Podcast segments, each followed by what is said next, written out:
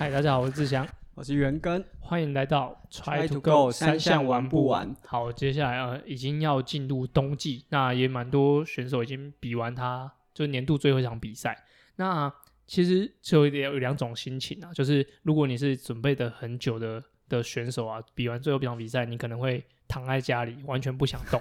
对，然后如果是你是刚开始比赛的人，然后你比完一场比赛，你会觉得马上想准备下一场。那我们今天就会来讨论看冬季训练啊，到底该怎么样来进行训练，然后跟规划。好，我们来请问一下阿根说，就是冬季训练有什么你觉得需要准备的？冬天来说，就如果我赛季已经一路进行到十月、十一月，我通常会做一些赛季期间比较少做的一些运动啊，因为我运动项目又从事比较多，可能包含。有棒球，所以会说不定还会去打棒球。那会做一些呃，以骑车来说，就是各种项目啊。可能如果以准备铁人，大部分的时间都花在骑平路上面，那我可能会换到山路，甚至骑登山车，然后换换不同的路线。冬天会尽量转换一些不同的运动项目，然后去补足那个既想要运动的心情，可是又不会持续重复赛季那些无聊的事情。对，那其实以我的话，就是其实从高中然后大学，其实都是基本上有点全年无休的在训练但其实进入到冬季啊，高中的时候大家都会讲说啊，冬天就是要存体力啊，冬天就是会感觉会练那种 double 的量。对，这是以前既有的观念，这是田径队啊。我觉得这种既有观念不是只有田径队，是棒球队也有。我记得那时候十五 K 要准备放寒假啊，棒棒球队就有一天哦，超累了，就先跑十 K，然后做那种就是很土法炼钢的体能，例如说五十个哦，那那个算轻松了。就例如说蛙跳 棒球场十圈，然后 教练的说法是说这个就是反正你冬天。哎，寒假都不会练，那就先练起来放，一次一次吃完，对，一次把你接下来不会练的都吃完。对，然后其实就是呃，我们以前在接受训练的时候，就有很多这种大家对冬季训练其实有一些刻板印象。好，然后呃，其实冬季训练的时候，以呃运动的训练来说，其实我们比较呃注重的是就是弱项的加强。对，像说我是就田径出身的铁人三项选手，所以游泳的部分其实我会。特别的加强我的踢水，因为踢水这个训练大家都会拿来当做一个热身，但是因为冬季训练它需要很全面的去提升，所以我们会很加强就是踢水的距离，还有踢水的技术。那比如说以前可能热身的话，踢水可能是三百到五百，然后到呃冬季的时候训练的时候踢水八千，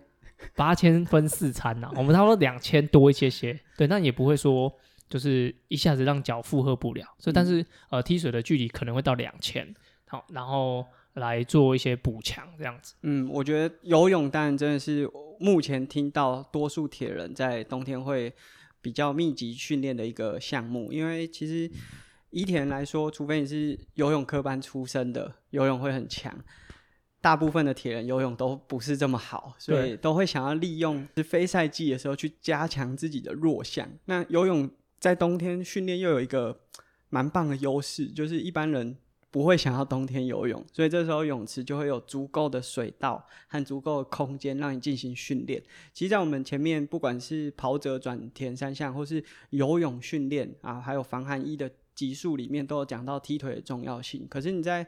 赛季里面，你怎么可能花这么多时间去训练踢腿？因为你的脚早就在自行车和跑步上面都消耗光了，你怎么可能有时间再另外安排？就例如说一餐踢水踢两千公尺，那这是赛季的时候做不到的。那但是在非赛季的时候，你就比较足够的时间和空间来做这些训练。对，刚刚阿根有提到，就是泳池人会变少。其实除了泳客变少啊，其实小朋友不太会在冬天学游泳，因为很冷。因为教练在水里已经很冷，但小朋友只要一碰到水，就哦，教练好冷，我我我学会游泳了，我不游，冬夏天再来找你。对，所以这个是一个还蛮不错的选项，就是在冬天的时候选择游泳当一个训练的进行的项目，然后去补足你的弱项。其实冬冬季去补足弱项有个好处，因为弱项一定就是你最不擅长的那个项目。那假设我们先不要讲说是游泳，假设是跑步好了，你可能会想尝试一些新的训练的方法，但在赛季的时候。尝试新的方法其实很冒险，就是可能会有受伤的风险啊，会有各式各样的状况会发生。所以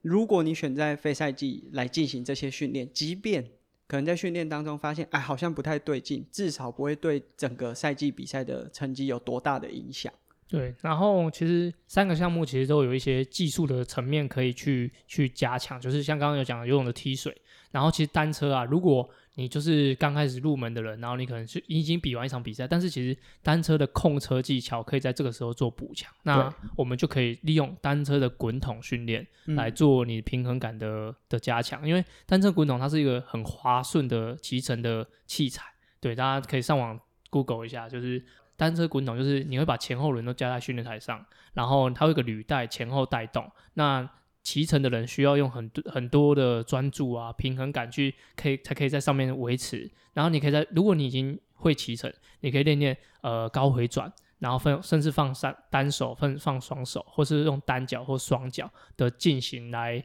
让你的平衡感提升。其实那种。滚筒上的训练可以增加你很多的敏锐度，所以其实，在冬季，简单来说，就是可以做很多很基础、很基础的训练。就像呃，无论是控车是在滚筒上，还是你想单纯就是做很基础的控车训练，你在赛季时间成本根本不可能把。呃，这种小细节放在训练当中，因为你训练的时候，光是在做课表，就例如说，呃，一百十趟这种都来不及了，你怎么可能会有多余的时间去练那种定杆呐，还是一些很基础的技术？所以冬季当然这个就是最适合时间，包含像跑步的马克操，或是你对跑步的跑姿有需要调整，赛季也是不适合调整跑姿的一个时候。那你在非赛季的时候，就可以在这个时候做一点加强。对，因为像以前教练，就我们要做一些技术的时候，他说啊，人都不会呼啊，各位搞功被加强，哦，就是 以前 可能就会讲说，就是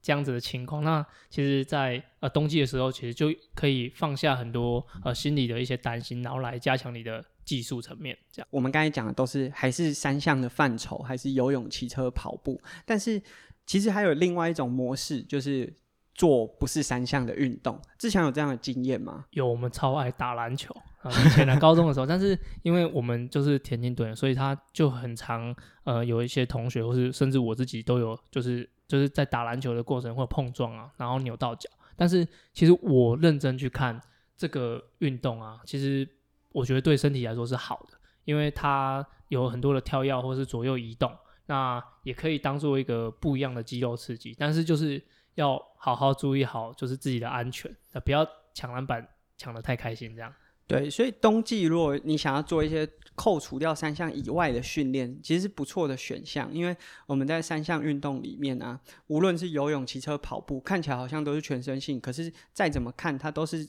在同一个垂直面上，然后循环反复的操作。可像刚才像志强讲的，可能篮球它有很多侧向的移动，或者说我打棒球它有很多旋转，然后甚至有些人可能会选择在非赛季的时候去爬山，那它的运动模式就会和原本不一样。那你在赛季的时候可能已经建立一个动作模式，但这个动作模式会让你某些肌群偏弱。例如说我们在骑自行车的时候，下肢在这样子的动作模式下。垂直面向都很强，可是如果侧向的时候就很容易受伤。那毕竟多数的伙伴不是职业选手，你即便把自己练得很强，如果在生活当中，例如说下楼梯的时候扭到，那也会影响你的生活。所以你在非赛季的时候，可以去把你在赛季的时候忽略掉的一些部位去做强化。那当然这个需要循序渐进。你你如如果过去都没有。做过爬山的运动，或者是像刚才讲的打篮球，然后突然就很激烈，可能就会受伤。所以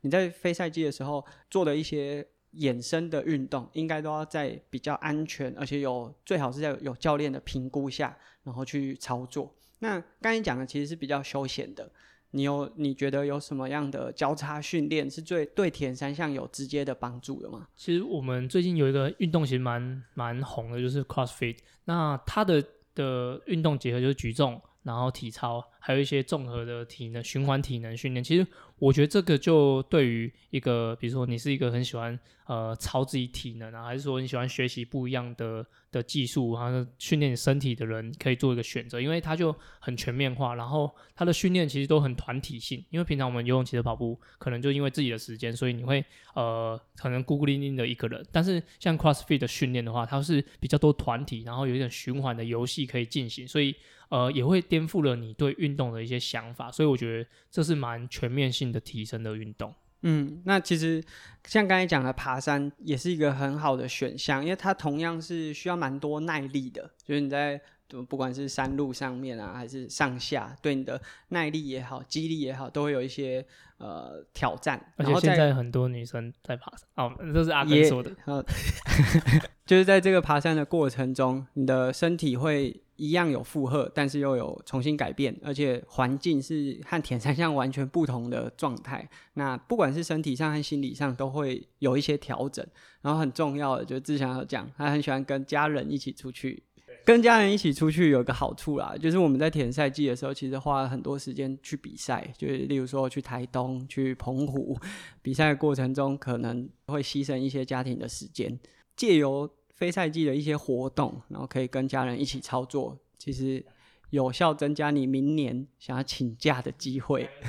对啊，就是呃，其实多玩玩不一样的的运动，然后可以多增加，比如说呃平常训练或是工作忙碌的这些家庭的氛围。那其实这里都是冬季训练可以做的事情。然后我之前就有个学生，他就是因为工作忙，然后加上训练，然后就是呃在身体上其实也没有特别的。呃，照顾，所以他可能会有肠胃上的问题啊，然后呃，睡眠品质的问题。那其实你在冬季的时候，也是可以用这段时间把你的身体调整好啊，不管你是饮食的时间，或是饮食的种类，然后还有睡眠的时间。其实如果你有一些状况的话，都可以在这段时间做一点调整。对，然后呃，其实刚刚我们也讲到，因为我们现在都已经两个都已经结婚了，然后呃。不是我们两个结婚，是我们两个都已经结婚。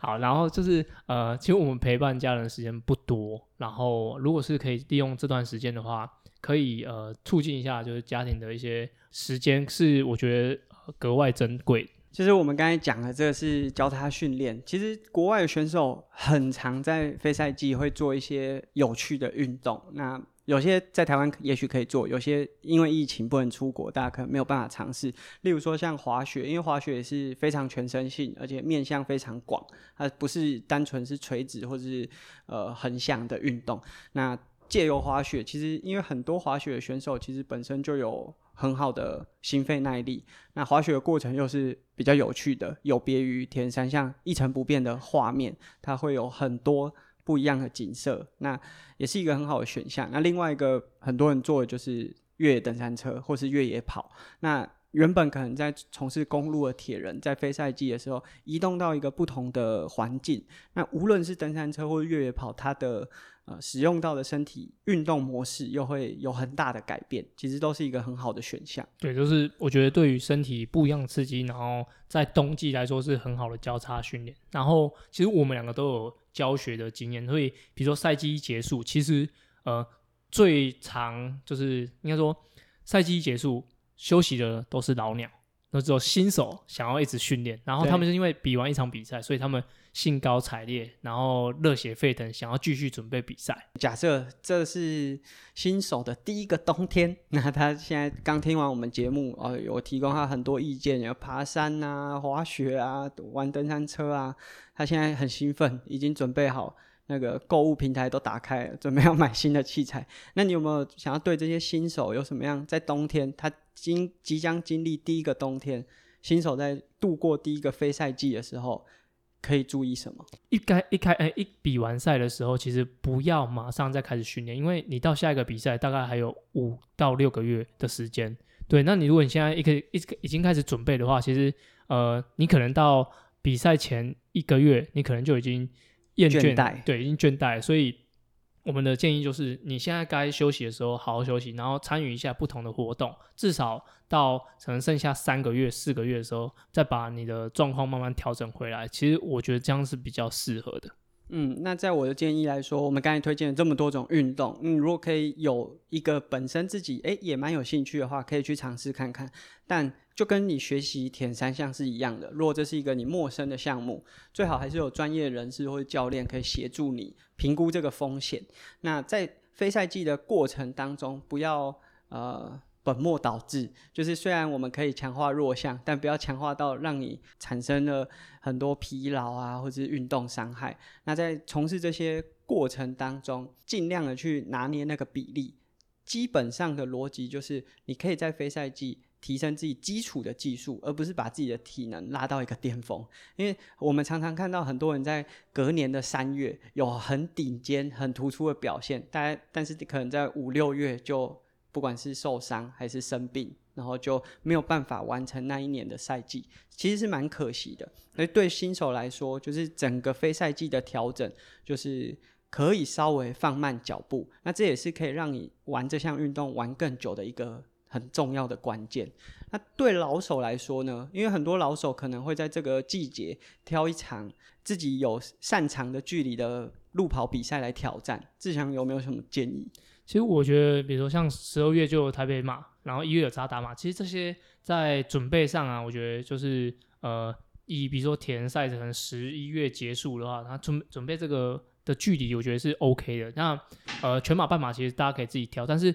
呃，千万不要因为哦，你又要准备路跑赛季，然后又很全新的准备，然后马上接着又是铁人赛季，然后你又没有什么休息，又开始准备，所以。你一年到头都很忙，那其实人毕竟是需要休息，然后你的子弹有限，对吧？没办法一直一直连发这样，真的，而且呃，到最后你可能会呃为了比赛而比赛，那就其实丧失很多呃我们觉得乐趣的所在，所以还是建议就是呃一个主要的一个副一个次要，你可能想好好拼马拉松，那你就是铁人当辅助；那如果你要好好比铁人，那就是路跑当辅助。对，我觉得这样子的的搭配会是可以走的比较长远的。对，所以简单来说，就是不管是新手还是老手啦，就是要有高低起伏。你要在赛季的时候尽量的达成自己的目标，那进入到非赛季的时候，你可以调整一下作息啊，调试一下心情，让你在下一个高峰的时候可以达到更高的程度。那这个过程当中，其实你有很多的选项可以去操作。